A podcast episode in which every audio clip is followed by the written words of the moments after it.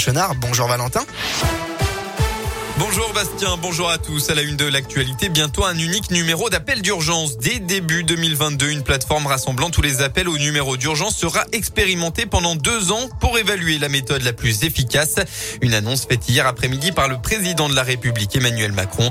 Trois types de plateformes regroupant numéro d'urgence et permanence des soins seront testés pour améliorer la prise en charge des victimes. À Lyon, un happening hier devant le palais de justice. À l'appel du collectif Nous Toutes, une cinquantaine de personnes ont participé à un die-in vers 14h30.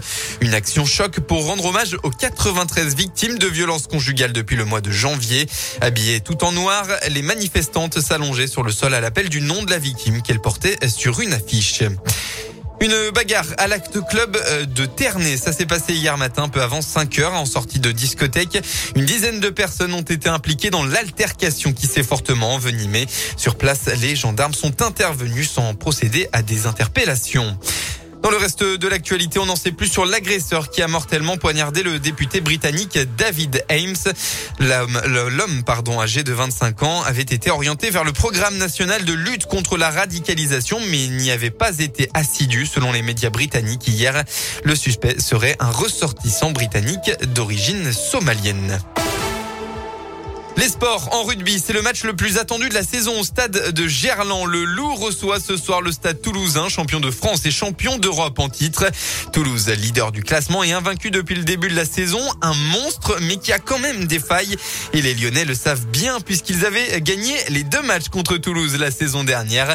Alors est-ce que le Loup, est-ce que le Loup a trouvé la recette magique? Réponse du manager Pierre Mignoni. Ce serait prétentieux de dire qu'on a trouvé une manière de gagner le stade toulousain.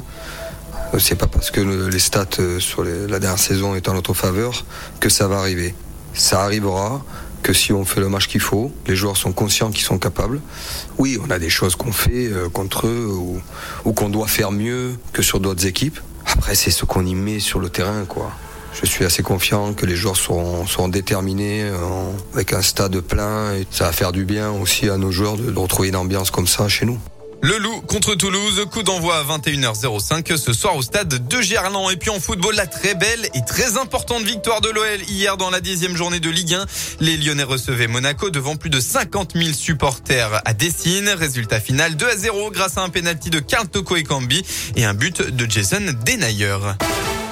La météo de votre dimanche, attention à la brume matinale qui sera bien présente partout dans le Rhône. Elle devrait vite se dégager pour laisser place encore une fois à un très beau temps ensoleillé.